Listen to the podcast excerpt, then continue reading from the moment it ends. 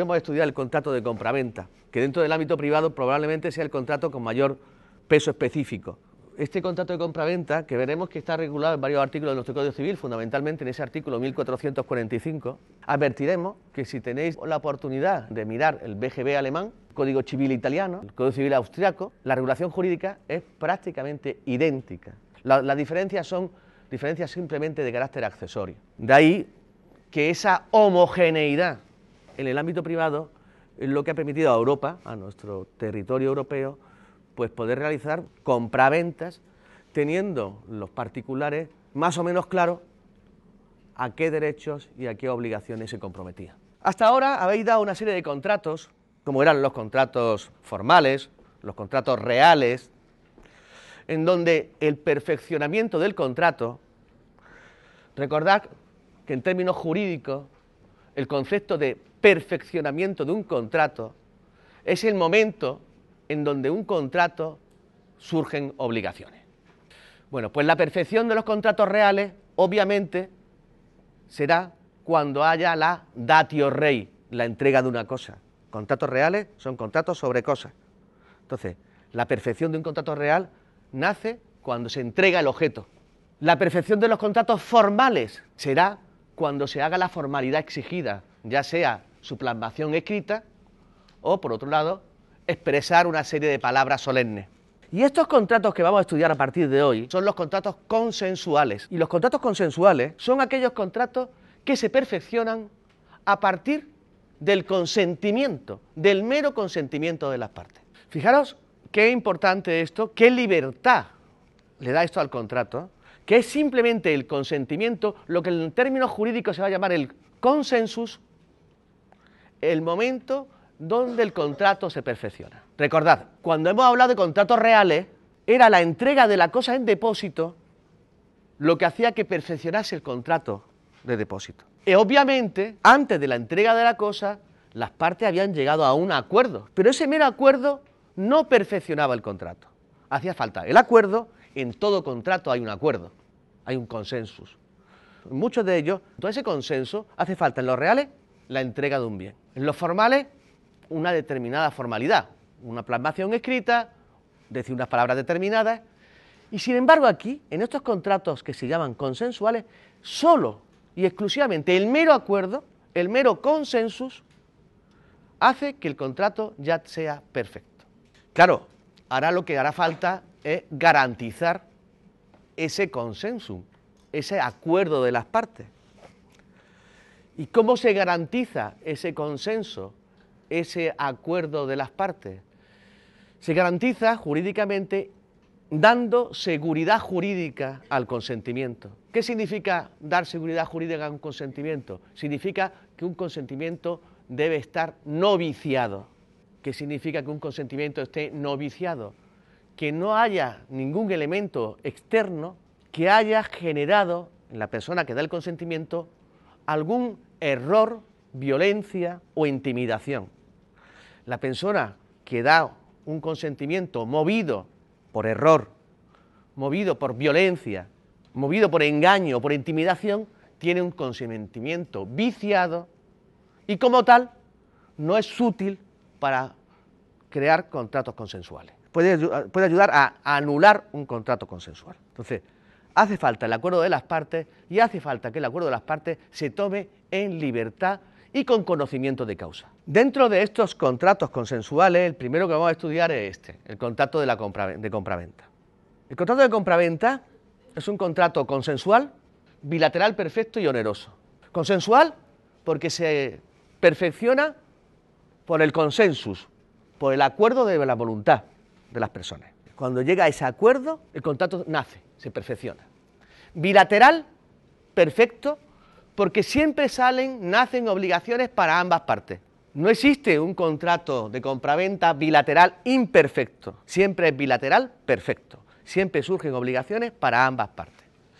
Y finalmente es un contrato oneroso, es un contrato donde ha de intervenir una cantidad económica, una remuneración. Esos son los elementos básicos del contrato de compraventa, que es un contrato consensual, bilateral perfecto y oneroso.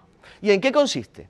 el contrato de compraventa. Consiste en que una persona que se denomina vendedor se obliga a entregar a otra persona, comprador, y esto es muy importante, la posesión pacífica y definitiva de la cosa, no estamos hablando de la propiedad, estamos hablando de la posesión pacífica y definitiva de la cosa a cambio de la entrega de una suma de dinero. En realidad sería a cambio de la entrega de la propiedad de una suma de dinero. Imagino que a ustedes o a vosotros lo primero que os llamará la atención es que aquí cuando estamos hablando del contrato de compraventa romano, vemos que el contrato de compraventa romano no está transmitiendo la propiedad.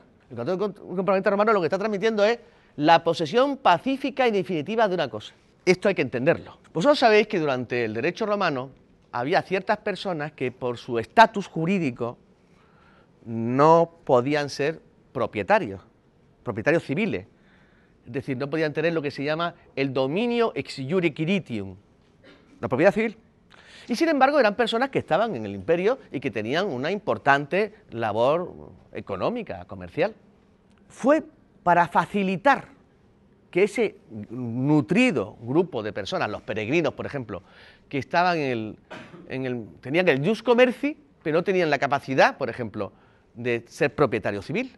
Pues para facilitar el intercambio de bienes, se estudió la posibilidad, vía contractual, en este caso por el contrato de compraventa, que se pudieran transmitir bienes de uno a otro, aunque no tuvieran entre las personas que se transmiten la capacidad de adquirir la propiedad de los mismos. Y por ello vemos que en el contrato de compraventa se transmite la, posesión pacífica y definitiva de la cosa. Claro, ¿qué trae consigo la posesión pacífica y definitiva de la cosa?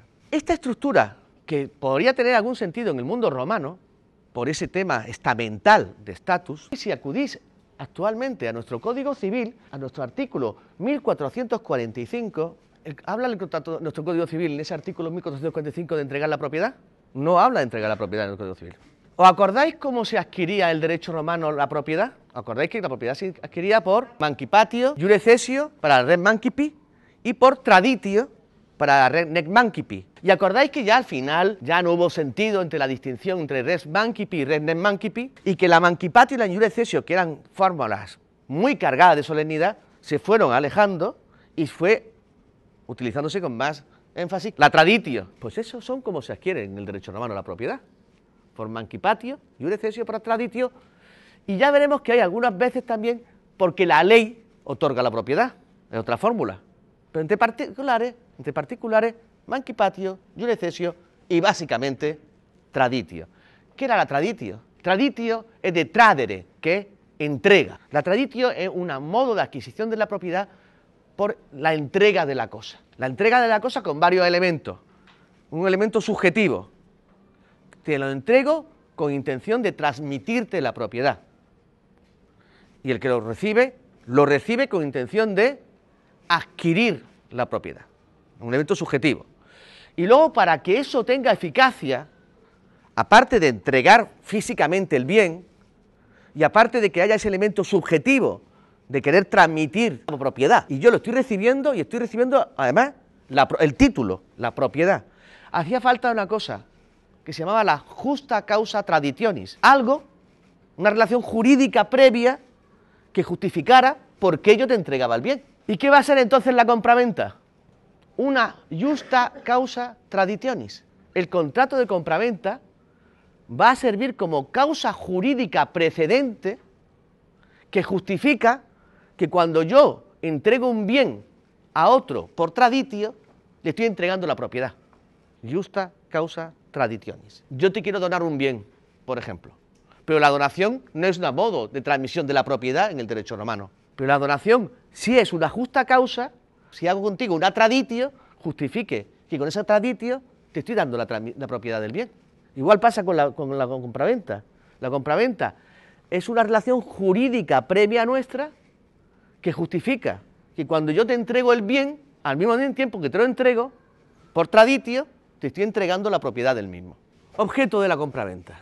El objeto de la compraventa, la cosa que se puede vender, tiene que ser una res intracomercium, no se puede vender los bienes que están fuera del comercio. Se pueden vender cosas simples y las cosas complejas. Se pueden vender cosas corporales y se pueden vender cosas incorporales. y se pueden vender cosas presentes y cosas futuras. Que se puedan vender algo que está dentro del comercio es algo obvio, igual que no es difícil de entender que se puedan vender cosas simples y cosas complejas. Eh, lo que quizás sea un poco más difícil es que se puedan vender cosas corporales, es también es obvio. Que se puedan vender cosas incorporales. Se pueden vender cosas incorporales, se pueden vender derechos. Y un derecho es un bien incorporal. Puedo vender un derecho determinado y el objeto del derecho como tal es un bien incorporal, no es un bien corporal. Factible vender cosas corporales y vender cosas incorporales. Y esto quizás resulte más llamativo. Se pueden vender cosas presentes, eso es evidente, pero también se pueden vender cosas futuras, cosas que al momento de hacerse la compraventa no existen. Dentro de esa compraventa de cosas futuras, en realidad caben dos opciones lo que se denomina, lo digo en latín, rey separatae, y luego otra alternativa que son la compra de la mera esperanza, lo que se denomina la entio spei. ¿Qué diferencia hay? En el primer supuesto, en la venta de rey separatae, se compran cosas que no existen, pero que se tienen conciencia de que van a existir y que sin el supuesto de que al final, pasado el tiempo, no llegan a existir, el contrato no tiene eficacia. Pero si llegan a existir, sí tiene eficacia. Os pongo un ejemplo. Imaginaos aquel que compra una cosecha que aún no ha nacido, una cosecha de naranja en donde los árboles están todavía en flor. Entonces tú puedes comprar esa cosecha, aunque todavía al momento de que hacer el contrato de compraventa esa, esa cosecha no exista. Ocurre que si haces una entio rey separatae, una vez que exista la cosecha, el precio, bueno, el precio del que ya habías pactado previamente. Puedes tener mucha suerte y tener una enorme cosecha, o puedes tener mala suerte y tener una pobre cosecha. Pero si no hay nada de cosecha, el contrato de compraventa no se efectúa, no existe, ¿eh? se anula. Ese es un caso. El otro caso que os he puesto, el que he denominado la entio spei, que es la compraventa de cosas futuras pura, tú compras, lo que compras realmente es una esperanza, una esperanza de que exista algo. Y la compras en todo caso, exista o no exista después. Imaginaos el supuesto en donde estáis viendo a un pescador que tira la red y antes que la recoja le compras al pescador lo obtenido por la, por la red. En este caso, si has hecho una entio spay, el contrato se perfecciona, obtenga ese pescador mucho pescado, poco pescado o obtenga cero pescado. Aunque obtenga cero, tú seguirás teniendo la obligación de pagar. Son dos supuestos bien distintos. La entio reise paratae y la entio spay. Como podéis imaginar, Estamos hablando de compraventa de cosas que a la hora de hacerse el contrato de compraventa, en ese momento aún no existían. En el primer supuesto se supone que van a existir y en el segundo supuesto se arriesga uno a que no exista nada. ¿Cuál creéis que será el efecto en este caso de la compraventa de cosas futuras? Es el riesgo. Es decir, el futuro, las cosas futuras generan ¿qué? Riesgo. En coherencia, si hay riesgo, ¿En dónde se tiene que reflejar después el riesgo? En el precio. Obviamente, todo que se compre dentro de la estructura de compraventa de cosas futuras tendrá un precio menor que el de la compraventa de cosas que existen en estos momentos. Porque la, cosa la compraventa de cosas es obvio que el comprador tiene constancia de la cantidad y calidad del objeto que está comprando. Mientras que en los casos de compraventa de cosas futuras, el comprador no tiene constancia de lo que va a ser finalmente la cantidad o la cualidad de los objetos que están adquiriendo. Puede ser bueno para él, pero también puede ser malo para él. Y dentro de estos dos supuestos que hemos visto, de entio rei separatae o de entio spei, ¿cuál piensan ustedes que serían entonces el efecto? Siempre será un precio menor aquel que compra una entio spei que aquel que compra una entio rei separatae. Es decir, si sabes que después, si no hay nada, el negocio puede quedarse nulo, el precio será más alto que en el supuesto que sabes que vas a tener que pagar sea lo que sea, aunque no haya nada. Estos tipos de contratos, de cosas presentes y cosas futuras, sobre todo el de casos futuras, es un caso que hoy día en, nuestros, en la actualidad se da con frecuencia en el campo español, sobre todo con el tema de cosechas, ¿no? Y también se da en las pesquerías y en muchas otras cosas, ¿no? Pero sobre todo en el tema de, cosechas, además esta zona, la zona de Levante y de Murcia, em, con el tema de los cítricos básicamente, es una práctica bastante usual lo de compraventa de cosas futuras. Piensen ustedes también que luego dentro de la compraventa de cosas futuras eh, hay gastos que se pueden también aquilatar, que es el gasto de la separación del objeto del árbol, del árbol, es decir, en este caso si es una fruta, la separación de la fruta del árbol madre. Bueno, estas son las características con respecto a la cosa, intracomercium, simple y compleja, corporales e incorporales, presente y futuras. Ahora características con respecto al precio. La obligación es transmitir una cantidad de dinero. El precio tiene que ser verum, certum, impecunia numerata y justum. Bueno, ¿y qué significa estas características? Un precio es verum cuando es un precio no simulado, cuando es un precio en donde es verdadero. Un precio es certum cuando es un precio que es conocido por las partes. Las partes saben cuál es la cantidad de precio. Cabe, eso sí es verdad, cabe que las partes lleguen al acuerdo de que sea una tercera persona la que establezca el precio. Pero una compraventa siempre se tiene que conocer el precio del objeto, ya sea por acuerdo de las partes o porque un tercero, las partes hayan pactado que sea el que indique el precio que corresponde. Pero aparte de verum y certum, también tiene que ser en pecunia numerata. ¿Y qué significa esta expresión latina de en pecunia numerata? Tiene que ser en dinero contante. Si no fuera en dinero contante, si no fuera en otro objeto, ya no estaríamos frente a una compraventa. ¿eh? Estaríamos frente a una, un intercambio.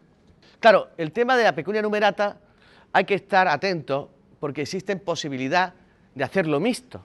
Puedes comprar un objeto, parte en dinero y parte en la entrega de un objeto como precio.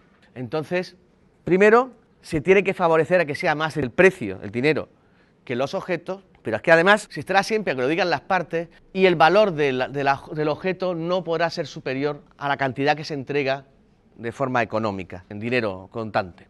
Y finalmente el precio tiene que ser justum. ¿Qué significa que el precio sea justum? Que tenga una proporcionalidad real con el valor del objeto. Tanto es así que en el derecho romano se hablaba que cuando el objeto valía el doble del precio, se podía aducir por parte del vendedor una cosa que se llama la, esio enormis, por la cual se podía anular la compraventa del vendedor, claro porque a quién le hace daño el que el precio sea ínfimo. Le hace daño, le hace daño al que, al, que vende, porque va a recibir un dinero mucho, muy inferior al valor del objeto que, está vendiendo. Si acudimos a nuestro Código Civil, estas características que os le estoy dando en cuanto al precio también son contempladas. Artículo 1446. Si el precio de venta consistiera parte en dinero y parte en otra cosa, aquí lo que estamos intentando evitar es que la compraventa no se convierta en permuta. Cuando hay intercambio de objetos, no es compraventa, ¿eh? Permuta. Solo cuando interviene el dinero es cuando existe compraventa. Como les decía, el artículo 1446 indica que si el precio de la venta consistiera, consistiera, parte en dinero y parte en otra cosa, se calificará el contrato por la intención manifestada por los contratantes, diciendo es compraventa o es permuta. No obstante, esta se tendrá por permuta, no por compraventa, si el valor de la cosa dada en parte del precio excede del valor del dinero o su equivalente. Luego, cuando habla también de esa característica del, precio cierto, es el artículo 1447 que indica, el precio se tendrá por cierto, bastará que lo sea con referencia a una cosa cierta, o que se deje su señalamiento al arbitrio de persona determinada. Eso que hoy he dicho, que pueden pactarlo ellos o quedar las partes en que lo sea una tercera persona que lo indique. Tanto es así que el artículo 1449 dice, el señalamiento del precio no podrá nunca dejarse al arbitrio de uno de los contratantes. Tiene que ser los dos de mutuo acuerdo, los dos de mutuo acuerdo ponen a otra persona, pero los dos de mutuo acuerdo no puede decir el dinero que, que diga uno de ellos. Y el carácter consensual de nuestro contrato de compraventa actual viene reflejado en su artículo 1450. Si leéis el artículo 1450, veréis que eso que os he comentado antes, referido a que Contrato consensual es aquel que se perfecciona por el mero acuerdo de voluntades, por el consenso, y leéis el artículo 1450 que dice lo siguiente, la venta se perfecciona entre comprador y vendedor y será obligatoria para ambos si hubiera convenido en el objeto y en el precio. Es decir, si ya si hubiesen llegado a un acuerdo en cuanto al objeto a vender y en cuanto al precio aunque ni uno ni el otro lo hayan sido entregados. No hace falta que haya sido entregado el precio, no hace falta que haya entregado el objeto, solo el mero acuerdo de voluntad perfecciona el contrato de compraventa. Bueno, obligaciones de cada una de las partes. La obligación es, la primera obligación del comprador, evidentemente, es pagar el precio. Además, pagar el precio, la cantidad estipulada y el momento estipulado. Los gastos de conservación los paga el comprador solo si es culpa suya la no entrega del objeto. Si no es culpa suya la entrega del objeto, los gastos de conservación los paga el, el vendedor. Actuar de buena fe. Y luego los riesgos, el comprador tiene el riesgo de pérdida antes de la tradición, lo que hemos comentado. Si antes de la entrega del objeto la cosa se pierde sin haber intervenido voluntad, obviamente, del, del vendedor, ¿no? por caso fortuito, por fuerza mayor, eso no le exime de la obligación de pago de precio. Obligaciones del vendedor, conservar la cosa, entregar la cosa, entregarla en la fecha correspondiente. Si a la hora de entregar la cosa el comprador no la recibe, ¿eh? no la recoge, todos los gastos de conservación que haga pasado esa fecha pueden ser solicitados al comprador hasta el punto que puede retener el objeto de compra-venta hasta que no se le indemnice por los gastos que ha realizado en, el mantenimiento de la misma. Y aquí está lo más importante del vendedor. Tiene responsabilidad por evicción y por vicio oculto. ¿Qué significa estos dos grupos importantísimos de responsabilidad? ¿Qué es la responsabilidad por evicción y qué es la responsabilidad por vicios ocultos? Esa responsabilidad por evicción, evincere, es vencer en juicio. Es la responsabilidad que surge cuando el comprador es vencido en juicio por una acción reivindicatoria de una tercera persona y como tal le da derecho esa responsabilidad por evicción a ir contra el vendedor y exigirle que se le indemnice por aquello que vendió y que parece ser que no era suyo. Este es el caso en donde el vendedor vende un bien del cual no es propietario. Pues junto a esa responsabilidad por evicción, la otra gran responsabilidad es la responsabilidad por vicio oculto. Hemos dicho al principio que lo más importante de los contratos consensuales eran la voluntad, que la voluntad fuera libre, que no estuviera contaminada que uno cuando se compromete sepa qué objeto es el que está adquiriendo por compraventa, las características del objeto, la naturaleza del objeto.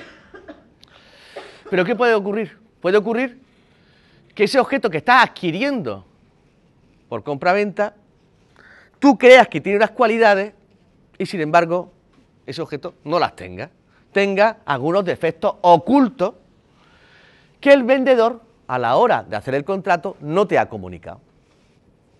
Obviamente estamos hablando de defectos que se tienen antes de la compraventa, no después de la compraventa. Entonces el comprador que ha adquirido un bien y una vez que lo tiene en su posesión, advierte que ese bien adolece de tener vicios ocultos, vicios ocultos que pueden significar que, bueno, que no rindan ese bien la utilidad que inicialmente tenía prevista una enfermedad, un defecto de construcción, ese comprador no está desprotegido, sino que tendrá la posibilidad de ir contra el vendedor e exigirle que cumpla con su obligación de responsabilidad por vicio oculto. ¿Y qué alternativas tiene? Tendrá dos alternativas. Si el defecto que tiene es un defecto de cierta entidad, un defecto importante, podrá utilizar una actio que se llama la actio redivitoria por la cual, mediante esa acción redivitoria, el comprador podrá pedir la nulidad del contrato, devolver la cosa con el vicio oculto ¿eh? y, y a él que se le devuelva el dinero, el precio que pagó. Pero si la cosa, el vicio oculto, no llega a invalidar de todo la utilidad del objeto, el comprador puede optar por otra acción distinta que se llama la actio quanti minoris, que es evaluar el perjuicio que genera ese vicio oculto y transformarlo en una rebaja del precio. Y exigir una rebaja, no se anula la compraventa, sino que se, el precio de la misma se aminora en proporcionalidad con el vicio oculto que no fue comunicado. Estas, dos acciones romanas se recogen exactamente igual en nuestros días, tanto la capacidad de nulidad de contrato como de rebaja del precio proporcional al vicio oculto que eh, trae el objeto. Pero no solamente esto, pero es que los vicios ocultos, a su vez, pueden generar la obligación de indemnización. Imaginaos que ese vicio oculto es un vicio de tal naturaleza que hace daño, reproduce un daño expansivo a otros bienes que tienes tú. Imaginaos que estamos hablando de un animal que lleva una enfermedad y esa enfermedad después es contagiada con el resto de animales que tienes tú en tu propiedad. Y no te habían sido comunicados en su día que el animal adolecía de esa enfermedad. Entonces podrás pedirle al, vendedor no solamente una rebaja del precio, no solamente podrás pedirle, si te parece oportuno, la nulidad del contrato de compraventa y exigir la devolución del precio, sino también que te indemnice por los daños y perjuicios que has sufrido en tus propiedades por influencia de ese vicio oculto que él te ha transmitido. Acciones. Acciones que trae el contrato de compraventa. Dos acciones fundamentales. La actio vendetti y la actio enti. La actio vendetti, la que tiene el vendedor, a favor del vendedor, destinada a qué? A que se le pague el precio y que se le pague en la cantidad y en el tiempo que se pactó. Y además también sirve para que obligar al comprador a que se le indemnice por los gastos que tuvo que hacer en mantenimiento de la cosa cuando llegado el día de recoger la cosa, el comprador no la recogió.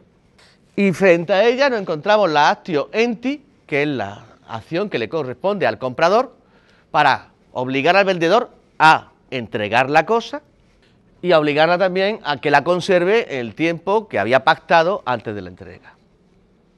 Estas dos acciones son acciones de buena fe, significa que a la hora de ser juzgado un, litigio de esta naturaleza, el juez podrá ir más allá de lo que estrictamente se había pactado en el contrato de compraventa. ¿eh? Podrá aumentar ¿eh? La carga de la pena en virtud de las circunstancias coyunturales que se den en cada uno de los supuestos. Y ya finalmente vamos para terminar con la compraventa, vamos a ver unas cláusulas especiales, estas son unas cuantas, pero se pueden incluir muchas más.